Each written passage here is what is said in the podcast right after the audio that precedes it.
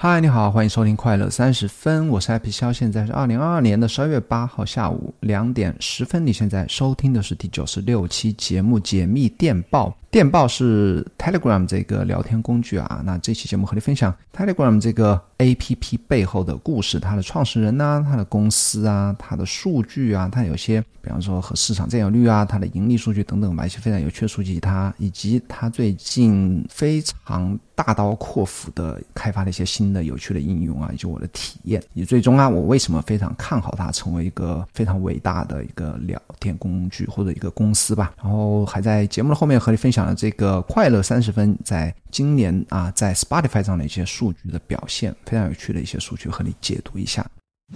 本期播客由有知有行 APP 赞助。我认为呢，投资是除了健康之外，每个人最应该关注的话题。熟悉我的朋友应该知道，我曾经写过一些关于投资的文章，甚至还做过一期关于定投基金的视频。但这些内容呢都不够专业。如果你想系统学习投资知识，我推荐你使用有知有行 APP。他帮你学习投资知识，而且他不收费，不推荐股票，只从基本知识出发，让你学会投资的底层逻辑。创始人孟岩先生是一位令我十分尊敬的财富知识分享者。你也可以在 Show Notes 里面找到来自孟岩最新值得阅读的好文章以及播客链接。投资最好的时间是十年前，其次是现在。学习投资先看有知有行。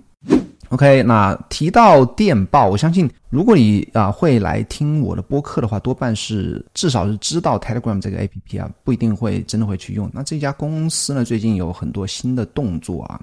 然后这家公司也充满了一些神秘元素以及一些有趣的一些故事啊，和你分享一下。那首先聊一下它的。创始人，那我创始人的话，我相信你如果有用过 Telegram，多半知道他是一个俄罗俄罗斯的帅哥，连起来非常亲，八四年的，叫做帕维尔杜罗夫，非常啊帅的一个俄罗斯小哥。他和他的哥哥啊尼古拉杜罗夫一起创立了 Telegram 嘛。那这两个兄弟的他家家里人呢，其实出生于一个书香门第啊。他的父亲，他们俩父亲瓦利。李是一个文献学博士啊，也是一个在学校教书的一个教授。他母亲也是一个，也是一个呃高校的老师啊，在圣彼得堡国立大学任教。那哥哥里古拉是一个程序员和数学家，非常聪明，因为他拿了很多数学相关的奖啊，从小就非常聪明啊。他哥哥在零五年从圣彼得圣彼得堡国立大学获得了第一个博士学位后呢，立即和他的弟弟。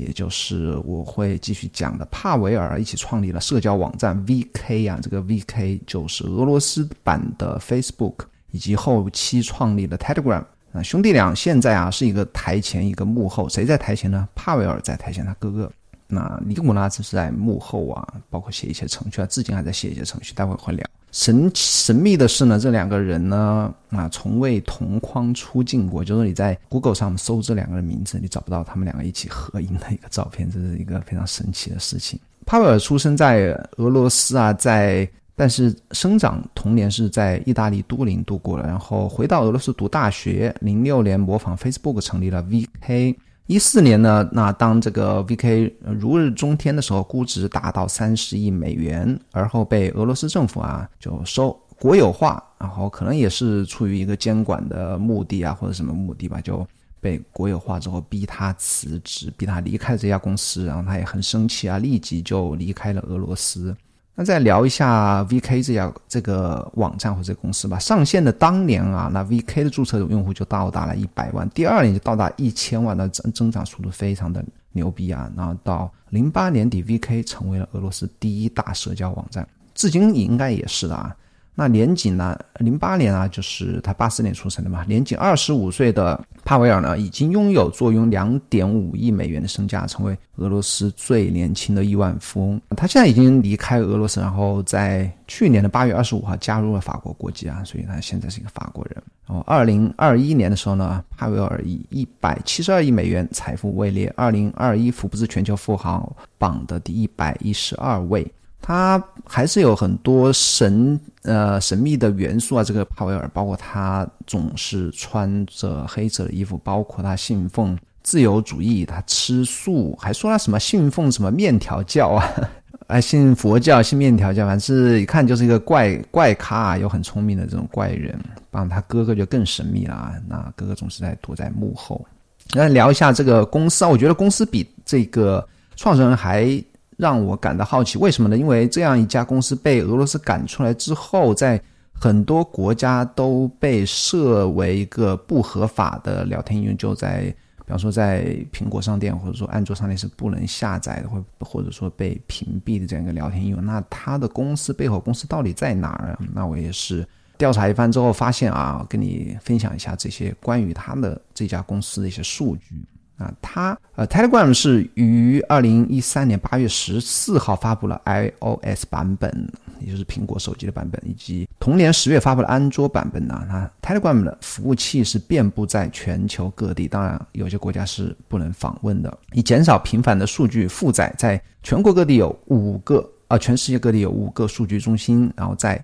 阿联酋迪拜有个运营中心，所以说它的开发团队目前是位于阿联酋的迪拜，这是可以给他们一个比较开放自由的一个法律监管上的一个环境啊。因为阿联酋中东啊，可能就是有钱就可以有钱就了大，对不对？然后 Telegram 智能手机背后的公司母公司 Telegram FZ 杠 LLC 呢，是一家位于阿联酋啊阿拉伯联合酋长的公司，所以说。A P P 背后的公司在阿联酋，但是它整个集团的母公司啊，叫做 Telegram Group I N C 的法定地址呢是在英属维尔京群岛。那所以说很多公司啊，包括最近 F T X 就是那个交易中心出问题的那个交易中心，它也是注册在一个岛上，叫巴哈马那个小岛。反正啊，这种不想太被美国或者一些大国的监管搞的那些公司，或者说他自己也不太自信，自己做的东西都非常的。合法的，或者说他追求自由的这些公司呢，都是把公司是注册在这些岛国上面啊，相对于啊监管啊法律上来讲更加自由一些。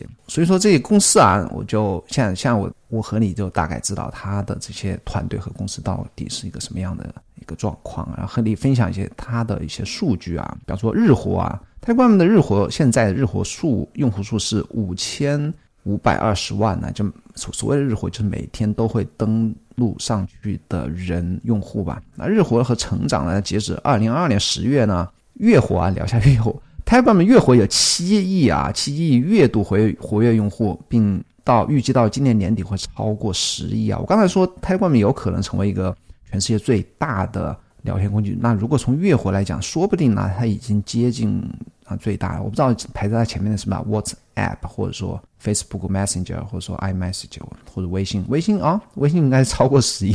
哦，不一定有小朋友应该不用。那 Telegram 的用户啊，占全世界人口的八点七啊，十亿啊。自二零一三年以来呢，它的用户群体每年都在以百分之四十速百分之四十的速度增长。那二零二二年更是增加了两亿啊，这我自己看的，就是说二一年的好像二一年六月到今年的十月，增加了近两亿啊，非常快的速度。今年为止啊，Telegram 是全球下载量前五的应用，不光是它同类别啊，就所有的 APP 加起来，我相信抖音、TikTok 应该是应该是毫无疑问是排名第一的，Telegram 也在排在所谓前五啊，那肯定就第五啊。它如果是第三名，它肯定就是前三的，对不对？它应该就第五。那用户日均使用时间啊，一个平均的 Telegram 用户是每月在啊这个应用上面，每天在这个应用上面花费三个小时哦，每月啊。最高的俄罗斯是花费五点一个小时啊每个月，其次新加坡、德国、印度平均每每个月花费三个小时，这个是比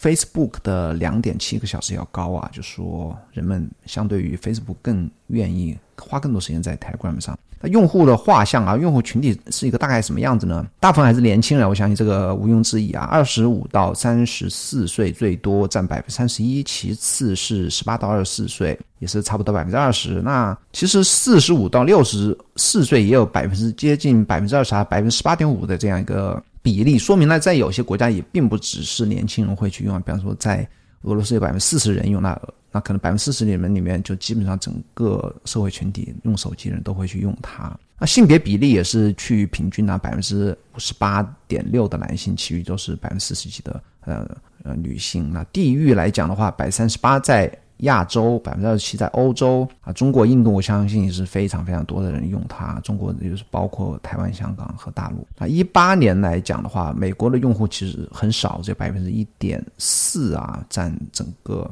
美国人口，那我观察最近开始使用 Telegram 的一些美国人还是很多，包比方说一些美国的一些播客，他就开了一些 Telegram 的一个频道，比方说那个 Lex Friedman 就有开，还有那个什么，我在收听的好几个播客都有开自己的 Telegram 的频道啊，然后在香港已经有一百七十万次安装，香港总共人口也不过八百万，对不对？所以说啊，使用率在香港还是很高的。全啊各国同类 APP 的排名呢？是什么样子呢？所谓的同类 A P P，就是说在即时通讯这个种类里面啊，美国是排第二，排在它前面是谁？Snapchat 嘛，是我我相信 Snapchat。然后英国是第二，德国第一啊，就是它在德国非常流行。俄罗斯也是毫无疑问是第一。中国是零，但是呢，我相信中国用我自己毛估估啊，可能。一百万左右，一两百万是应该是有的。亚洲地区普及率是很高，最高是俄罗斯啊，有三千一百万人用啊。然后韩国也很高，韩国是百分之四，澳大利亚百分之四，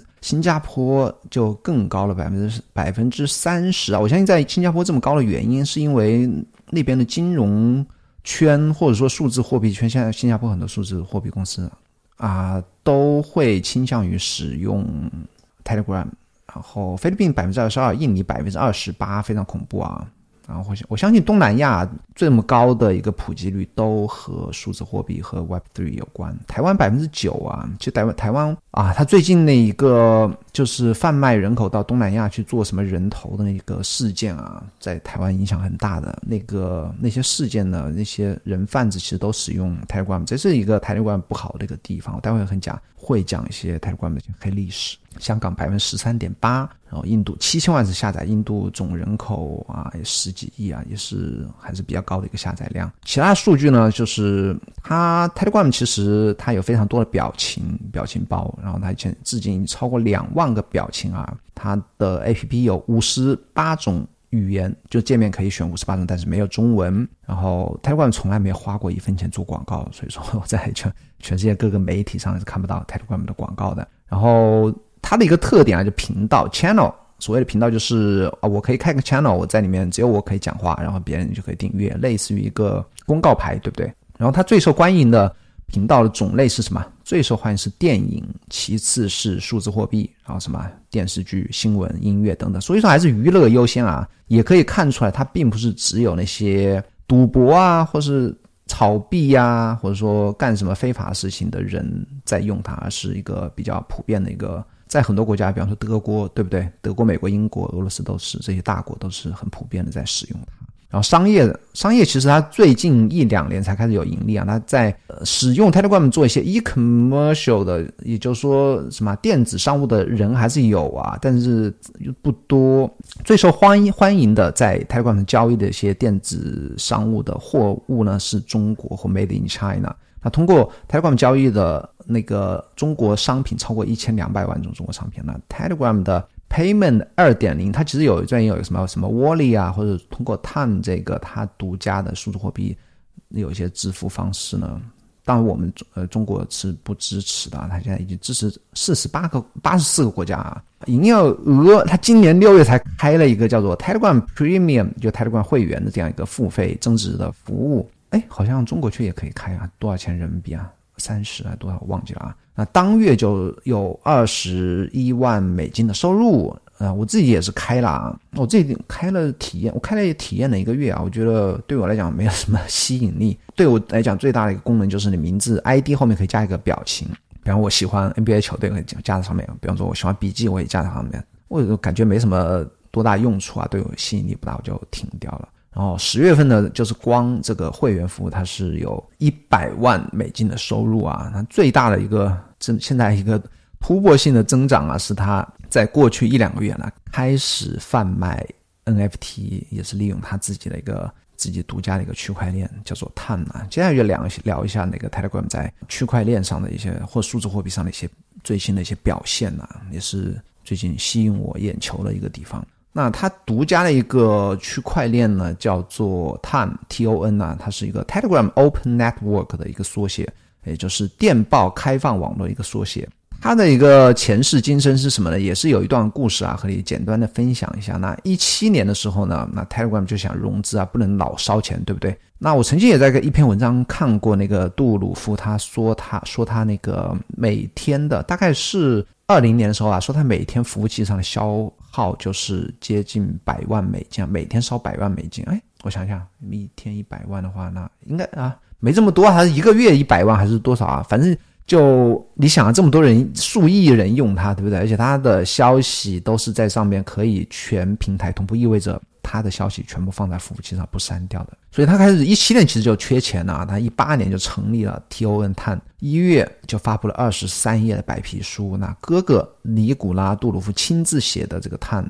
这个 Telegram Open Network 的这个代码，这个区块链的代码，所以他哥哥是一个背后的一个可以说是一个 CTO 吧，是一个呃幕后的一个操刀手。建立这个碳的目的呢是，那冠冕堂皇的话会会有啊，比方说让所有 TG 用户。Telegram 的用户都能够用上那个啊有隐私保护的更方便的什么区块链的一个付款方式，对不对？最终是取代 Visa、Master Card 等等服务啊，成为一个啊全球的一个付款方案。它的确也是基于区块链的，它它是有一些优势啊，比方它交易快，然后。你可以和全世界各地的人非常的以毫秒级别的速度来交易啊，但是呢，那 TON 呐，碳它是没有通过美国的 SEC 啊，它是一个什么什么什么监管会的一个审查，应该是。呃，证券还是什么监管会一个审查啊？它原始的碳这个项目就被暂停了。那那原始碳这个项目，它是被哥哥，它被这个 Telegram，它是放到了 GitHub 的一个一个作为一个，后来是开源了，前前期是没有开源的。那现在的他们其实是可以说是碳的第二代，它是基于那个被公布在 GitHub 上的一个他们的源代码开放啊开开启的一个新的项目，可以说是社区社区在运营的。我相信。所谓的社区啊，是所谓的那个 Time Found Foundation，它其实背后肯定还是 Telegram 注资或者他们这些兄弟俩在在支持支撑的这样一个项目啊。去年的二一年的八月四号呢，Telegram 就授权 Time Foundation 呢使用 Time 点 org 这个域名啊，就正式的授权第二代的这个 Time 的这个基于社区的这个这个网络呢，区块区块链的就接替了第一代已经被搁置的 Time 的网络啊。那说了这么多，好像我非常懂现在的这个碳是什么一样，或者以及它的背后的一些一些一些来龙去脉啊。其实我还是不懂啊，但我可能会花时间去研究，但我没有现在还没有兴趣去太花时间去研究这个所谓的碳啊啊，也不作为任何的投资建议，就是简单跟你分享一下我现在知道的。简短的这些信息，这信息也只是来自维基百科。那你真正的，就我也简单的、简单的读过一些那个碳的白皮书啊，以及碳反对一些碳 ORG 上面的一些资料啊，简单的读过一下，但是也只是一些皮毛啊。如果想了解，还是你自己要去 do your own research，对不对？然后下面讲一下 Fragment，Fragment 是最近他们开发出来杀手锏的应用啊，只是终于啊，就是叫什么？在厚积薄发，积累了十亿用户，你不知道怎么赚钱，手上有十亿用户，你不知道怎么赚钱，是不是一件啊？每天如果换我，每天都睡不着觉的一件事情啊！他终于找到赚钱方式啊，而且这是仅仅是一个开端。OK，那什么是 Fragment 呢？Fragment 是基于碳的一个 NFT 的交易平台，这是我自己我自己理解讲的啊。那现在在这个交易平台上面有两种 NFT，他们称为 Collectibles 吧。两种 NFT，第一种是前不久一个月前吧发布的 User Name，什么意思呢？就是你通过你把你的 Time Wallet、Time 的一个数字钱包连接到这个 Fragment 上，你就可以在上面来竞标用户名，任何没有被人注册占用的用户名你都可以买。比方说什么 Coin 点 T 点 Me。或者说什么 crypto 点 t 点 me，或者说任何品牌，比方说沃尔沃、Apple，当 Apple 它是没有公开的，就是一些 你能想到的一些品牌也好，简单的单词也好，词组也好，都可以在上面竞标。当然，越简短的、越有意义的一些词呢，它的售价或者说竞标的人就越高。那据我观察的这么久啊，已经接近一个月，它已经，当然待会也会讲啊。那个帕维尔自己就说啊，已经赚了多少多少钱。那最近还除了用户名之外，他还在昨天还前天吧，又发布了一个叫做电话号码 numbers 怎么样 numbers 呢？就说。呃，现在的 Telegram 登录方式是你需要你手机插卡 SIM 卡的一个电话号码来登录的，里面电话号码是不能登录的，或者虚拟电话号码，比方说我们可以用 Google Voice 的虚拟号码来登录，但是也是需要一个电话号码来，他给你发短信，通过短信来登录。那现在他就是利用他的区块链啊，发明了一个加八八八，所谓的加八八就是比方说我国区呃国家的电话号码，比方说中国是加八六，美美国是加零一，对不对？他开他自己发明一个加八八八，后面再接四位或十四位或者说八位的电话号码，然后你通过这个号码呢，你如果你竞标下来，呃，有一个属于自己的号码，你可以通过这个虚拟的它的这样一个号码来登录 Telegram。那同样的和 Username 是一个类似的一个概念啊。那现在也开始竞标，比方说。八八八，然后后面接一个八六六六，对不对？或者二三三三，四位数号码现在的一个竞标的金额差不多是它一千零四十碳，那差不多就是两千刀不到的样子吧，也非常贵啊。如果一个四位数现在是卖到两千刀多少？一啊七一万一万五啊，一万六一万七的样子人民币啊，非常非常贵啊。但我买我自己我自己也在标一个号码，是我自己生日啊，比较便宜。因为如果是八位数的，没有什么太大意义的号码的话，还是比较便宜的。那关于 Fragment 最近的表现呢？帕维尔是自己什么怎么说的呢？我引用他自己的话啊，他说只用了五个星期，包括我在内的五个人就把 Fragment 一个完全去中心化的拍卖平台组建起来。他也自己写代码啊，包括他在的五个人，我相信他哥哥应该也有参与啊。我们能够做到这一点，因为 Fragment 是基于的 Open Network 及碳啊一个区块链平台，它的速度和效率足以承载的应用程序啊。意思就是说，碳很牛逼啊，就是它也很快，对不对？然后是一个 open network 啊，然后它的费用费用其实很低的啊。我自己，比方说啊，你钱包之间的转账以及你 mint 单个 NFT 的价格都非常非常低的，大概几分钱一两毛钱人民币吧，非常低，几乎几乎可以忽略不计啊。那 Power 也说，不像以太坊，不像那个 Ethereum。啊，不幸的是，即使在最近的调整后，它仍然过时和昂贵。它的以太坊很贵啊，那也的确是事实啊。后来接着说，Fragment 已经取得了惊人的成功，不到一个月的时间里，那里售出了价值五千万美元的用户名。OK，卖了五千万，我相信现在应该也超过一亿美金了啊。本周 Fragment 将扩展到用户名之外，那也就是我刚才讲的那个电话号码啊。那我自己也有竞竞标它 Username 一个经历啊，它刚刚出来之后，我反应非常快啊，我就直接去开始标了 Happy 啊，就我自己现在 Happy 消嘛 Happy 的这样一个用户名。我自己预算啊，我知道这个东西肯定不会那么便宜，因为 排在前面的有刚刚开始啊，排在前面的那些用户名几乎都是以数十万人民币或者上百万人民币的价格成交啊，非常恐怖啊。比方说 Bet 或什么 Casino 这种是吧？你买来就可以去开一个赌场啊，这样的一个 ID 或者频道啊，就是这些用户名都是以数百万人民币成交啊。当然啊，Happy，我觉得这个词买来可能不会太大意义啊。我自己预算啊是三万元，三万元人民币，最终成交多少？你猜一猜？最近是最终成交是接近五万元人民币成交，而且这个人成交之后，立马第二天啊，他直接抛出来三十万刀转卖。几两百三十万人民币啊，就 Happy 点 T 点 Me 这个 Username 现在是飙到了两百三十万人民币。当然啊，有价无市啊，但是你可以看到是这个钱是多么的好赚啊！你可以想象一下，推特可以买自己 Username 对，或者我们自己在用的微信也可以买自己 Username。但是呢，微信买 Username，我想应该不应不一不太会有人去买啊，因为。整个微信的界面里是没有太凸显 username 这个东西的，其实说白了就是你买来不能去炫耀，对不对？那为什么我我再讲一下，为什么他们会有这么多人去买的，花这么多碳去买的？因为他们这些中东的人也好，因为他公司在中东嘛，他啊，中东的这些程序员也好，或者说这些初始的这些参与者也好，他们手上的 time 其实可以。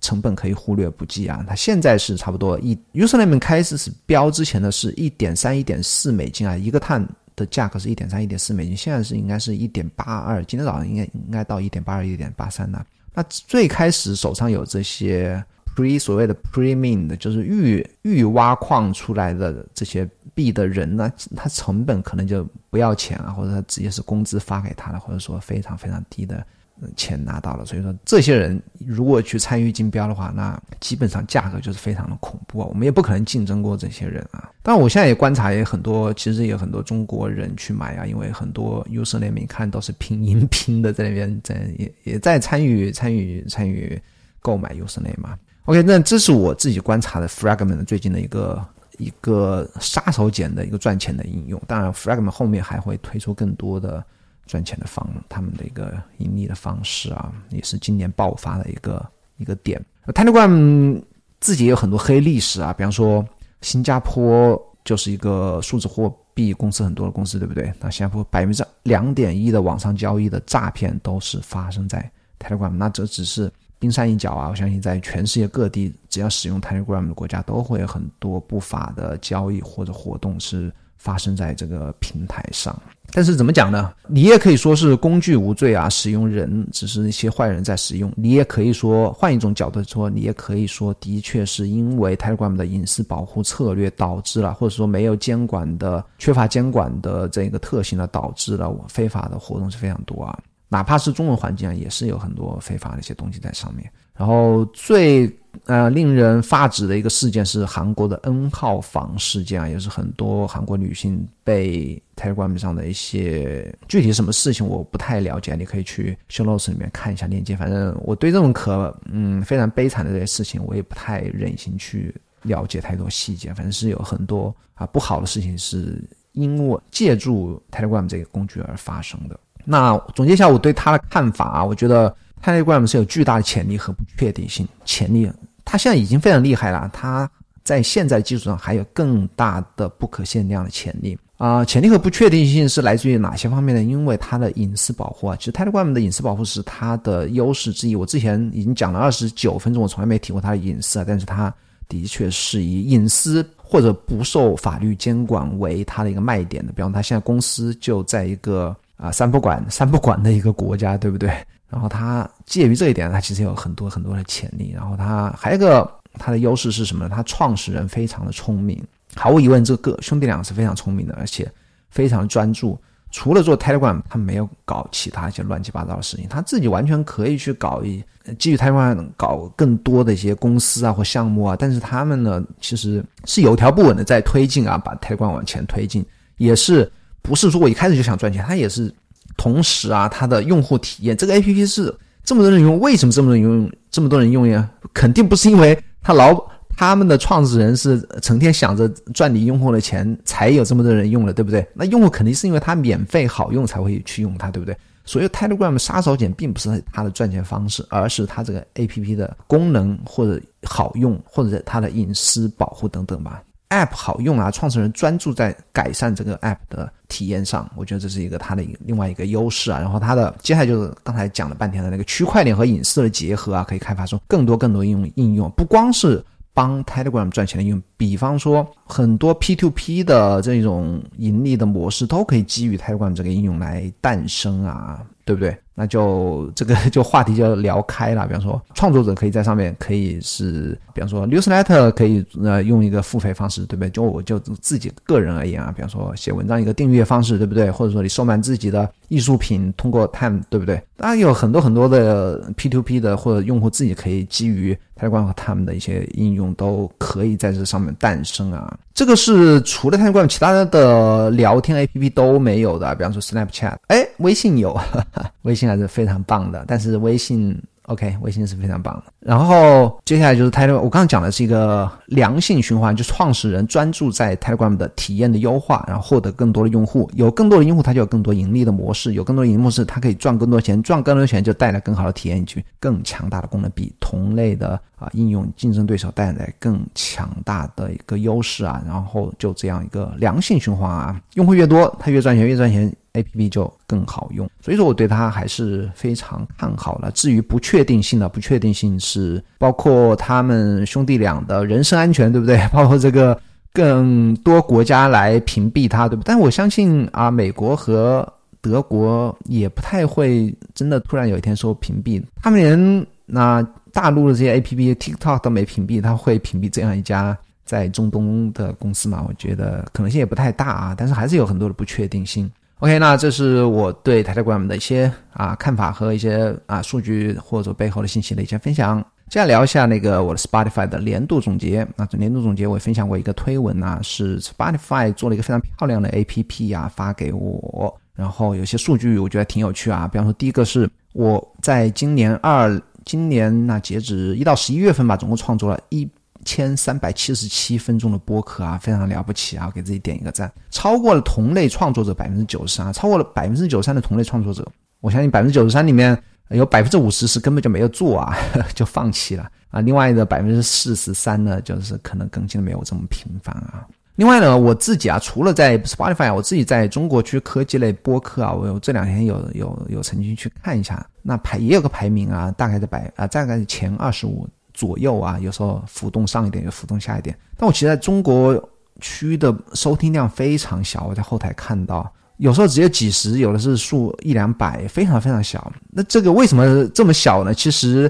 中国区的播客的种子是放在喜马拉雅，但是很多人是通过 Overcast、Pocket Cast 或其他的一些第三方的播客应用来收听我放在喜马拉雅上的这些。种子，它就没有通过苹果播客啊，所以说我中国区的这样一个 feed 这样一个源还是很多人听的，每一期大概一千二到一千三的样子，但是呢，通过中国区的啊苹果博客收听的数量非常少。那尽管是非常非常少啊，也能排到前二十五啊。你不能说只有二十五个，或者说只有五十个科技类的播客，其实你要算上今年。哇，我忘记一个数据了。今年就光今年新进的中文类的播客就数百个啊，上千个。那加上之前那么多年，光科技类播客那绝对是数百个以上啊，能够排上前二十五。说明什么？不是说明我收听量大，是大部分人都放弃了，真的是大部分人都放弃了。OK，那如果你要想在 Spotify 上超过百分之九十九的创作者，你要需要制作多少分钟呢？那我看过另外一个人也是分享他自己的。一个啊制作的量的一个数据啊，那就是他制作了一万分钟以上的节目，他就是超过了百分之九十九的创作者，一万分钟啊非常了不起啊。然后第二个数据是全球分享次数最多的播客中排名前十，什么意思呢？就在那些很多人分享的播客里面，我还能排到百分之前。前前百分之十啊，这个让我非常高兴啊！说明什么呢？说明说明我的播客还是很多人听过之后很喜欢。然后包括其他一些数据都验证了这样一个我的这样的一个看法啊。比方说，听众的关注量在所有播客中排名前五啊，就是全世界的播客里面关注我的人数啊，以这个人数来排名呢，我的播客是排名全前全球前百分之五了啊。其实也不多啊，啊，大概四，我刚刚忘了三千还是四千，你可以自己去看一看，那个链接我会放在 show notes 里面。还有啊，那个还有很多人是，我忘记一个数据啊，还有很多人关注我里面啊，就是他只听我这个节目，就我在他所有关注的播客里面只听我的节目，这样一个人数也有数百人，三三百五十多啊，我记得也是非常感谢这数百个听众啊，非常感谢。听众的打分是四点八，其实我后来昨天有去看了一下，其实四点九啊，你如果去 Spotify 你看那个。快乐三十分，你其实可以看到上面的那个评分是四点九。那如果你在 Spotify 听过我的播客，也帮我打一下分，肯定打五分啊！不要打，不要给我打低分，谢谢谢谢。然后我的感受是什么呢？就觉得还是非常感动啊！我曾经是以为那播客就做做我自己，锻炼一下我说话能力啊。但是现在看来，很多人真的是非常支持我，也非常认真的在听，而且在给我反馈啊，非常感谢。那二三年呢，我会。更加认真的做这个快乐三十分那也最后也非常感谢近期节目在小宇宙给我留言的两位朋友，他们是电子 at 杨小灰灰以及 Rolling Scholar 这样一个朋友，他还写了很多博客笔记。那也欢迎你在啊苹果博客给我好评，Spotify Spotify 给我打分，以及在小宇宙给我回复留言吧。那如果你这个喜欢我的这节目，你还会喜欢我每周写的可乐周报，你只要去百度、谷歌可乐周报就可以发现了。就然后每个人礼拜六啊，会发一封我觉得有趣的事情那，通过一封邮件发送给你。其实关注我的微信公众号，每天更新一篇关于效率和创造的博客啊，它是 Happy 肖，你搜索就可以关注了。咱们下个礼拜四再见，拜拜。